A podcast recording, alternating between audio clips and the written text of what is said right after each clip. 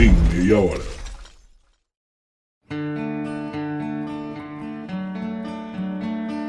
O que é um código florestal?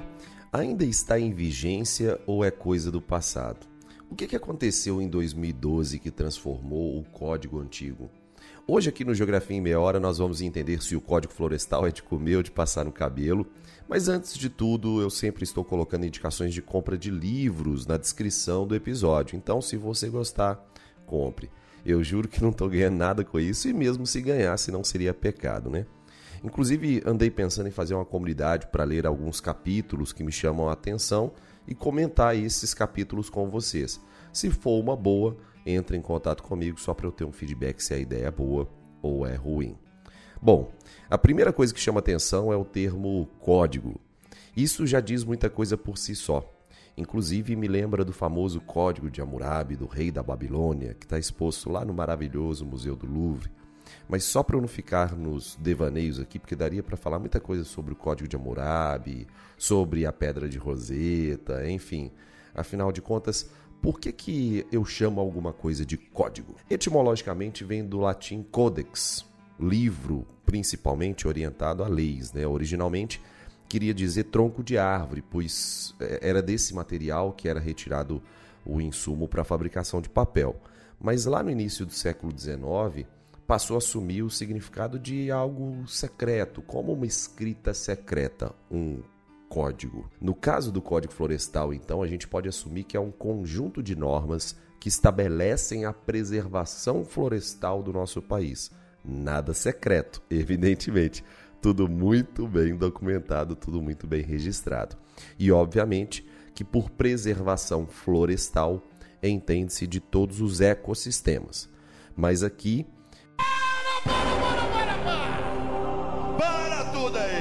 Eu criei esse momento aqui, esse momento novo no G30, para você não se perder. Seja na minha verborragia, seja em alguma deficiência conceitual, eu sempre vou ter um momento para te explicar conceitos que parecem ser básicos, mas você não tem a obrigação de saber, a não ser que você trabalhe com isso, claro. Nesse episódio serão abordados conceitos diferentes que por vezes são colocados em uma mesma prateleira, a exemplo da diferenciação entre flora e vegetação. A flora é o conjunto abstrato e imaterial de espécies de um determinado ecossistema, com nomenclatura associada à ciência e muitas vezes pouco acessível ao grande público. Os nomes científicos dos gêneros e espécies são escritos em latim, que, diz de passagem, é uma língua morta, para evitar qualquer tipo de alteração futura e para evitar também distorções regionais, como é o caso da mandioca, que é batizada popularmente com vários nomes, né? Então nós temos mandioca, macaxeira, aipim, etc. Já o caso da vegetação é diferente. Vegetação é um conjunto concreto e material das plantas que recobrem a superfície do planeta. Dessa forma, quando rotulamos um conjunto de vegetação de floresta, já marcamos uma característica básica dessa vegetação, que é o porte arbóreo. A fitofisionomia, que vem do grego phyton, que é planta, e fisionomia, que é fisionomia, por sua vez, varia de acordo com as características climáticas, pedológicas e hidrológicas. Então, nós temos florestas com características diversas, a depender dos climas diversos, dos tipos de solos diversos e das características hidrológicas diversas da região.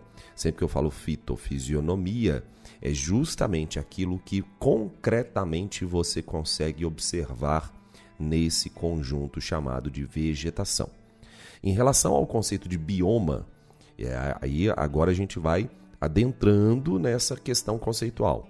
Em relação ao conceito de bioma, que vem do grego bios, que é vida, e oma, massa, então matéria orgânica, matéria viva, corresponde a um espaço geográfico que pode variar de milhares a milhões de quilômetros quadrados, sendo caracterizados por uma uniformidade em relação a clima, condições do solo e condições da fitofisionomia dos vegetais. Então, existe uma caracterização possível de ser feita e por isso eu estou falando que os biomas possuem características mais ou menos uniformes em relação ao clima, as condições do solo e a aparência da vegetação. Pronto. A gente deve enfatizar também uma outra questão que é muito importante. A gente tem que distinguir os biomas e os ecossistemas. Os biomas são espaços que são necessariamente naturais. Já os ecossistemas podem ter uma componente antrópica. Então, no caso, eu sempre falo, por exemplo, de um bioma amazônico, um bioma da caatinga, um bioma do cerrado. É necessariamente natural. Já os ecossistemas podem ter componente antrópica. Então, um lago ou uma represa de uma usina hidrelétrica podem ser considerados como um ecossistema. Uma lavoura de soja é um agroecossistema que envolve clima, solo, adubo, fertilizante e também entra nessa classificação. Nesse sentido, a gente não pode falar que existem agrobiomas, mas sim agroecossistemas, porque um bioma é um ecossistema, fato, mas nem todo ecossistema é um bioma, tudo bem? Então, a distribuição dos biomas no mundo está intimamente ligada ao fator clima, que determina as condições de temperatura, umidade e distribuição da insolação. E é por isso que nas diversas faixas longitudinais do planeta nós temos características diferentes dos próprios biomas. Esses condicionantes podem facilitar ou dificultar a existência de alguma espécie, seja ela vegetal ou animal. E agora que a gente entende mais essas questões conceituais, que eu espero que tenha ficado mais claro a diferença de vegetação para flora, para bioma, para ecossistema, os conceitos começaram a ser mais bem desenhados e bora para a menina dos olhos de hoje, que é o Código Florestal, porque você já viu no título, eu não estou dando spoiler nenhum.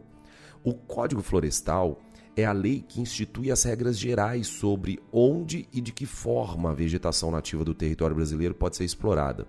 Ele determina as áreas que devem ser preservadas e quais regiões são autorizadas a receber os diferentes tipos de produção rural. Então, vamos imaginar, de forma muito simples, sem ser simplória. Se você compra uma fazenda no Brasil, você pode desmatar 100% da sua propriedade? Não pode. Pois existe um conjunto de normas instituídas em nosso país no formato de lei que não permite que você desmate toda a sua propriedade. O artigo 1 da Lei 2651 de março de 2012 diz que esta lei estabelece normas gerais sobre proteção da vegetação, áreas de preservação permanente e áreas de reserva legal. A exploração florestal, o suprimento de matéria-prima florestal, o controle da origem dos produtos florestais e o controle e prevenção dos incêndios florestais, além também de prever instrumentos econômicos e financeiros para alcançar seus objetivos. Mas aí a gente vai chegar nela ainda, porque eu estou falando de uma lei de 2012. Antes, vamos conversar um pouco sobre o histórico do Código Florestal em nosso país. A primeira lei sobre meio ambiente que o Brasil teve, ainda como colônia, foi o Regimento sobre o Pau-Brasil, em 1605. A ideia era controlar o corte da espécie e garantir a renda para a coroa brasileira. Proibir a abertura de roças em florestas de pau-brasil e queimadas. O objetivo não era bem preservar, na verdade era manter o lucro de exploração aos portugueses e manter o que o nosso querido Carlos Walter Porto Gonçalves, um dos maiores geógrafos do nosso país, é, diz sobre o ecocídio do nosso país, né? Então, o ecocídio do Brasil. Mas entrando nessa questão, entrando nessa seara aí, dando sequência a isso, as penas variavam de multas, exílio, açoite e até pena de morte. Só que pensando já no século XX, a gente teve o decreto de o decreto de número 23.793 do dia 23 de janeiro de 1934, que foi justamente no, no início, né, no, no, segundo quartel do século XX, que já se falava sobre a elaboração de um código florestal. E conforme durante a Primeira República as questões florestais encontravam-se mais na tutela dos estados da federação, já que eh, com a Constituição de 1891 a, a, foi transferida para os estados da federação o controle dos fundos territoriais. Imagina o contexto da época. Nós tínhamos uma forte expansão cafeeira no Vale do Paraíba Carioca, depois no Vale do Paraíba Paulista. Nós impulsionamos o, o desmatamento. Então, inclusive, tem um vídeo, baita vídeo sobre araucárias do canal Terra Negra. Então, a gente foi lá para Santa Catarina, produziu um vídeo muito legal em Urubici, tá? perto de São Joaquim. A gente foi no Parna São Joaquim para produzir um vídeo sobre isso. E a gente fala bastante sobre essa expansão do desmatamento histórico do nosso país. É, e com isso as florestas ficaram cada vez mais distantes das populações, porque a gente incentivou o desmatamento. Então, as populações já começavam a se deslocar para os grandes centros urbanos e por ser mais difícil a coleta e transporte da lenha, o preço subia. E se o preço da energia básica sobe, olha, presta atenção no que eu estou falando, se o preço da energia básica sobe, a população protesta. Pois é. Falem aí o quanto que vocês pagam na energia elétrica na casa de vocês e também no gás. Pode desabafar no chat, no comentário que você vai fazer lá na, na publicação do meu Instagram. Estão sentindo pesar no orçamento familiar? Imagina isso lá na década de 1930. Provada a minha tese que se eu, que sou um banana, sei disso, imagina um cara cabuloso tipo Vargas. Óbvio que ele sacou tudo isso rápido. A legislação visava impedir os efeitos sociais e políticos negativos causados pelo aumento do preço. E, assim, pior, né? Pela falta da lenha garantindo a popularidade do novo regime que foi instaurado com a Revolução de 1930. Então, a solução do Código Florestal de 1934, que foi o decreto que eu falei, o decreto 23.793, foi obrigar os donos de terra a manterem 25% da área de seus imóveis com cobertura de mata original. Era chamada quarta parte. Porém, não havia qualquer orientação sobre qual parte das terras, por exemplo, se é a margem do rio ou se é o topo da montanha, que a, o, o dono dessa propriedade deveria preservar. A lei até incentivava a retirada total das matas nativas, desde que pelo menos os 25% de lenhas fossem replantados. Nesse sentido, não importava espécie nem variedade de árvore, mas apenas a garantia da produção de madeira para e carvão. A lei de 34 também demonstrava um viés de preservação ambiental ao criar uma figura de florestas protetoras para garantir a saúde dos rios, lagos e áreas de riscos. Quando eu falo área de risco, entenda, por exemplo, como encosta íngreme. Mais tarde, esse conceito vai dar origem no Brasil às áreas de preservação permanentes carapálidas, também localizadas em imóveis rurais. Em 1965, a Lei 4.771, do dia 15 de setembro, ah, que é o, o chamado Código Florestal, o grande Código Florestal da história, é, começa a ser mais bem desenhado e ganha os contornos que tem hoje. Sobre esse contexto histórico, a gente não pode esquecer da tônica tecnocrática do regime, né, da ditadura sanguinária, perversa, assassina, torturadora, militar. Não se esqueçam que o texto da lei 4.504, do dia 30 de novembro de 1964, define o Estatuto da Terra. Esse texto foi produzido em boas mãos. É um texto que regulamentava uma possível reforma agrária em nosso país. Nós tivemos textos muito interessantes, porém eles nunca foram postos em prática. Haja vista a necessidade até hoje de a gente produzir uma reforma agrária séria no país. Então, no caso do Código Florestal de 1965, não nasceu sozinho. No mesmo berço que temos o Código Florestal, nós temos também o crédito rural, facilitando os investimentos na expansão das frentes pioneiras de desmatamento em direção ao Cerrado e Amazônia, incorporando novos territórios ao desenvolvimento econômico brasileiro. O arranjo produtivo desses locais que eram baseados em extrativismo de madeira agora adicionou também a expansão da fronteira agrícola. E esse crédito rural não exigia como condicionante o cumprimento das diretrizes estabelecidas pelo novo Código Florestal de 1965 muito menos exigia outras obrigações por parte do adquirente do crédito, como burocracias tributárias e previdenciárias.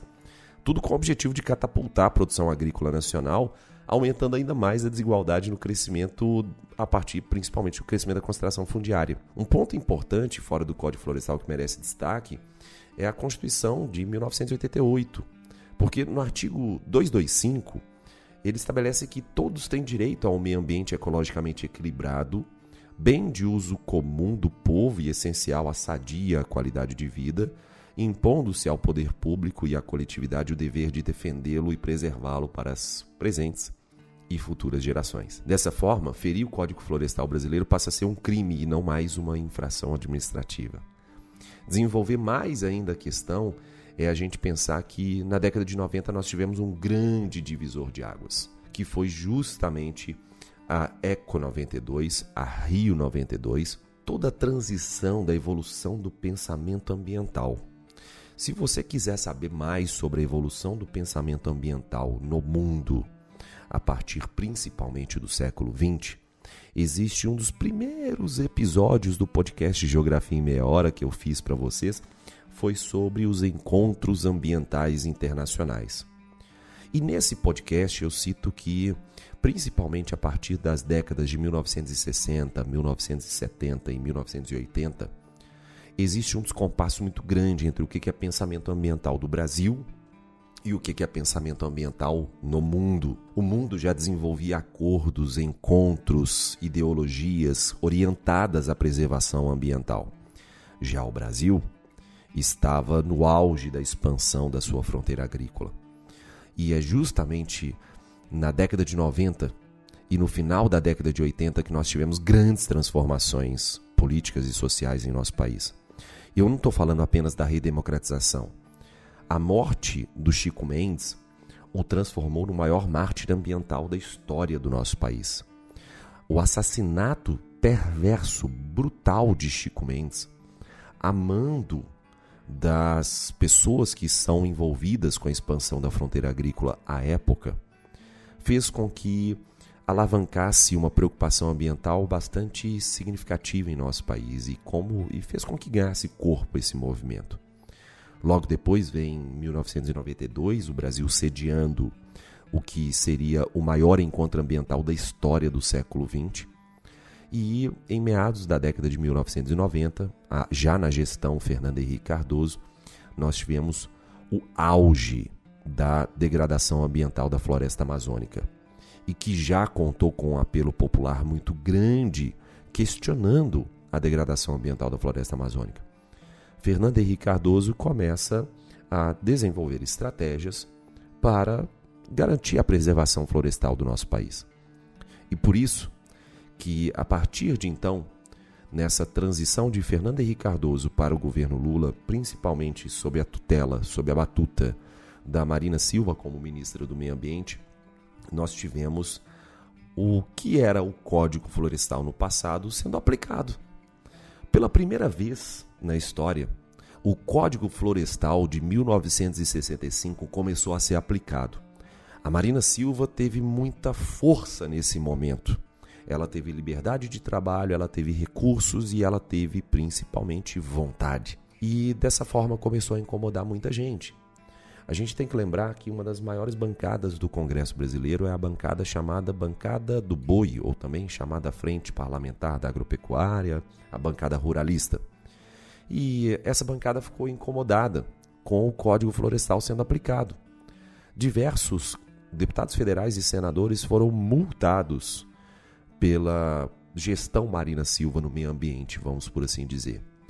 E nada melhor do que a gente entender que eles fazem parte do poder legislativo. E logo, por que não alterar a regra do jogo? Por que não transformar aquele Código Florestal de 1965 visto por muitos como um código florestal rígido, e, entre aspas, flexibilizar o código florestal. Porque dessa forma, eu não vou ser mais multado ou punido por uma regra que a partir de agora passa a ser válida. Só que os detalhes dessa história eu vou contar depois do nosso jabá da quebra do meio do nosso episódio de hoje. Até daqui a pouquinho. Em menos de um minuto eu tô de volta.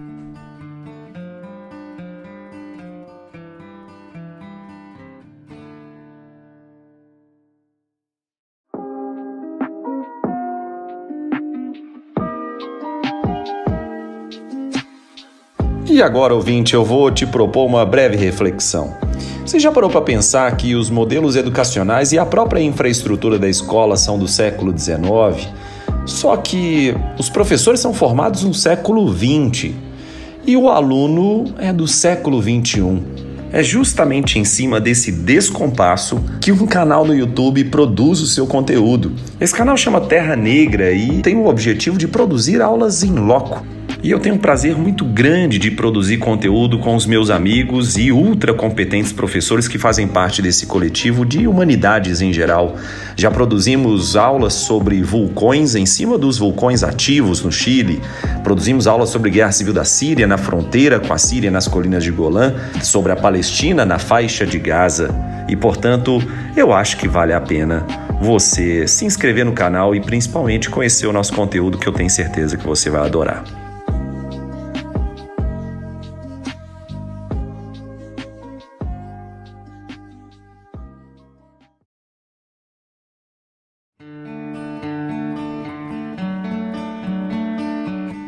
Agora a gente volta aqui com o novo Código Florestal, que é o Código Florestal atual, diga-se de passagem, a Lei 12.651, de 25 de maio de 2012, que trouxe algumas novidades, porque, primeiro, a, a, forma como você fala, eu sempre acho isso muito interessante, né? A forma como você escreve, a, como, a forma como você divulga, é sempre algo muito importante. Você tem que tomar bastante cuidado com tudo aquilo que você fala e escolher muito bem as suas palavras. Tem um exemplo ótimo para mim. Para mim, o melhor exemplo de todos é o do, da transposição do Rio São Francisco.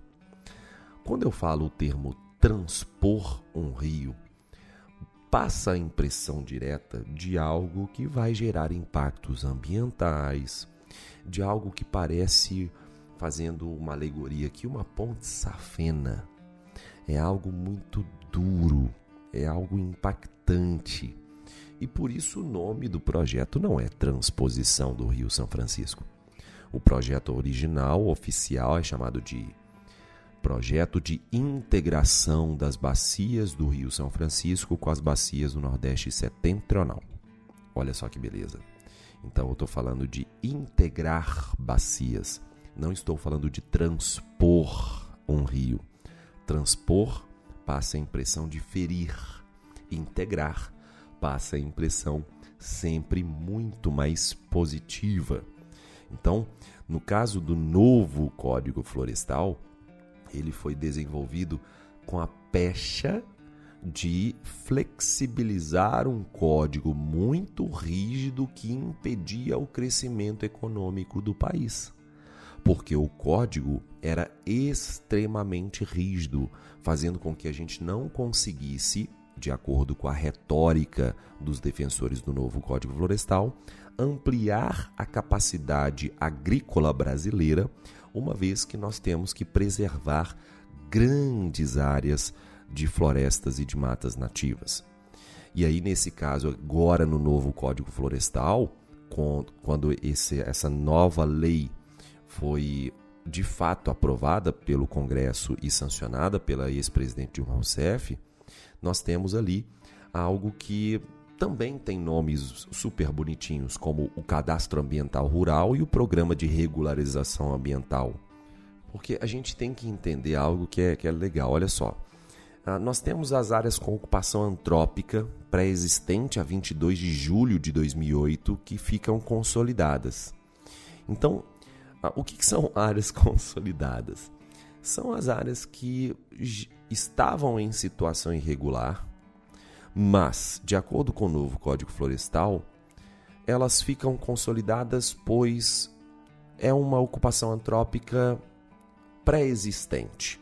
Então, tudo aquilo que foi feito de forma irregular até o dia 22 de julho do ano de 2008 é considerada como área consolidada. Então, esse é um dos principais problemas em relação ao Código Florestal. Se um produtor rural desmatou, ocupou, explorou uma área de preservação permanente de forma completamente irregular até o ano de 2008, tudo bem. Essa área é tida como consolidada. É um passar de mão na cabeça de todo mundo que avacalhou com o meio ambiente desde sempre. Basicamente é isso. E além disso, nós temos o Cadastro Ambiental Rural e o Programa de Regularização Ambiental, que foram desenvolvidos em parceria com o novo Código Florestal, que é um conjunto de ações e iniciativas a serem desenvolvidos pelos próprios produtores rurais com o objetivo de promover a regularização ambiental. Só que as informações não são obtidas pelo Estado brasileiro. e sim são fornecidas pelos próprios produtores rurais. Em certa medida, é como se eu colocasse os lobos para tomarem conta dos galinheiros. Basicamente, é isso. Esse novo Código Florestal reduz de forma bastante expressiva a área de preservação permanente e as reservas legais do Código Florestal. Então, o que é uma área de preservação permanente? É uma área de grande fragilidade ambiental. Quando eu digo fragilidade ambiental, significa que são áreas vulneráveis ambientalmente. Vamos pegar exemplos, porque por vezes eu posso dar a entender que eu sou só um ambientalista que quer proteger as borboletas do Afeganistão. E não é isso. Nós temos que entender que não existe incompatibilidade entre preservação ambiental e desenvolvimento econômico. Pelo contrário, o que nós temos é uma necessidade de preservação ambiental para garantir os recursos necessários para o desenvolvimento econômico e também, evidentemente, para toda a garantia de cidadania para as gerações vindouras. Então, quando nós pensamos no, nas APPs, nas áreas de preservação permanente, que obrigatoriamente têm que ser preservadas, eu tenho que preservar a mata ciliar ou a mata galeria, as florestas ripárias, que são as matas que estão nas margens dos rios sejam esses rios de calibre maior ou de calibre menor, sejam ribeirões, riachos ou até mesmo grandes rios. Essas matas são fundamentais no balanço hidrogeológico de toda a bacia hidrográfica. Então, quando eu preservo a mata ciliar, eu garanto vitalidade para o corpo d'água, porque eu evito um excedente de sedimentos sendo carreado para o rio e eu também garanto uma recarga hídrica para esse mesmo rio. E aí você me diz o seguinte: eu não tenho que preservar as matas ciliares? Eu não tenho que preservar as matas galeria? Porque se um dos insumos mais importantes para o agronegócio no Brasil e no mundo é a água, eu tenho que preservar não apenas as matas ciliares e matas galeria, como também as matas de topo de morro, como também as matas de encosta, como também as matas de cabeceira, que são aquelas que estão próximas às nascentes.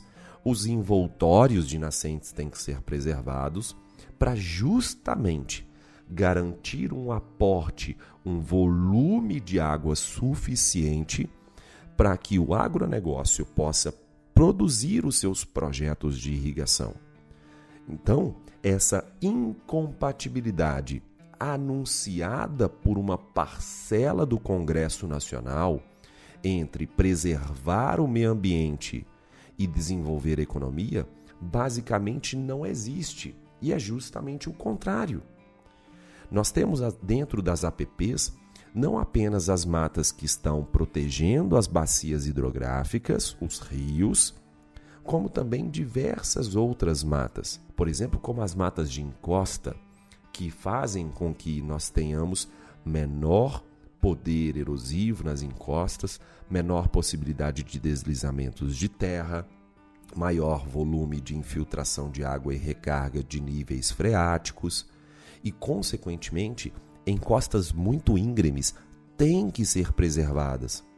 O terço superior de todos os morros, de todas as serras, de todas as encostas, de todas as vertentes, tem que ser preservadas. E, portanto, mantermos as APPs é uma estratégia fundamental na preservação ambiental brasileira.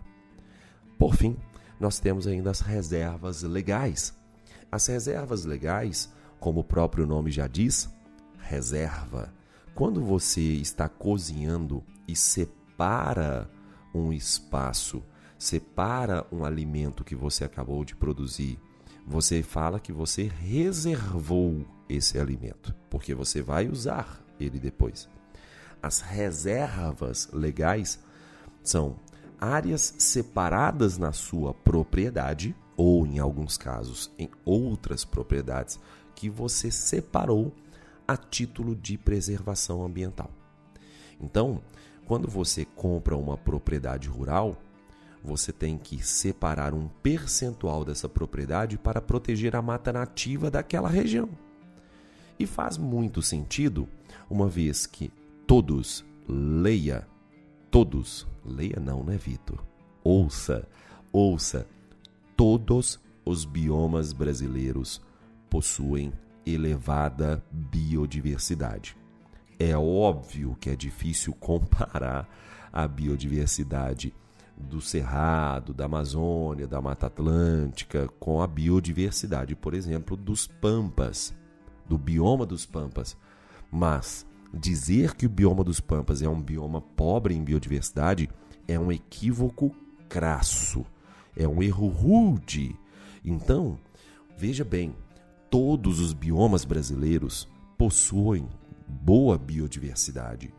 Nesse sentido, faz sentido que nos códigos florestais nós preservemos as reservas legais. E é por isso que eu estou aqui falando isso para vocês. O Código Florestal é uma ferramenta fundamental, não apenas no sentido de preservação para atender os anseios dos ambientalistas, mas sim para desenvolvermos a economia do nosso país, pois todos esses recursos são fundamentais para a progressão econômica do agronegócio.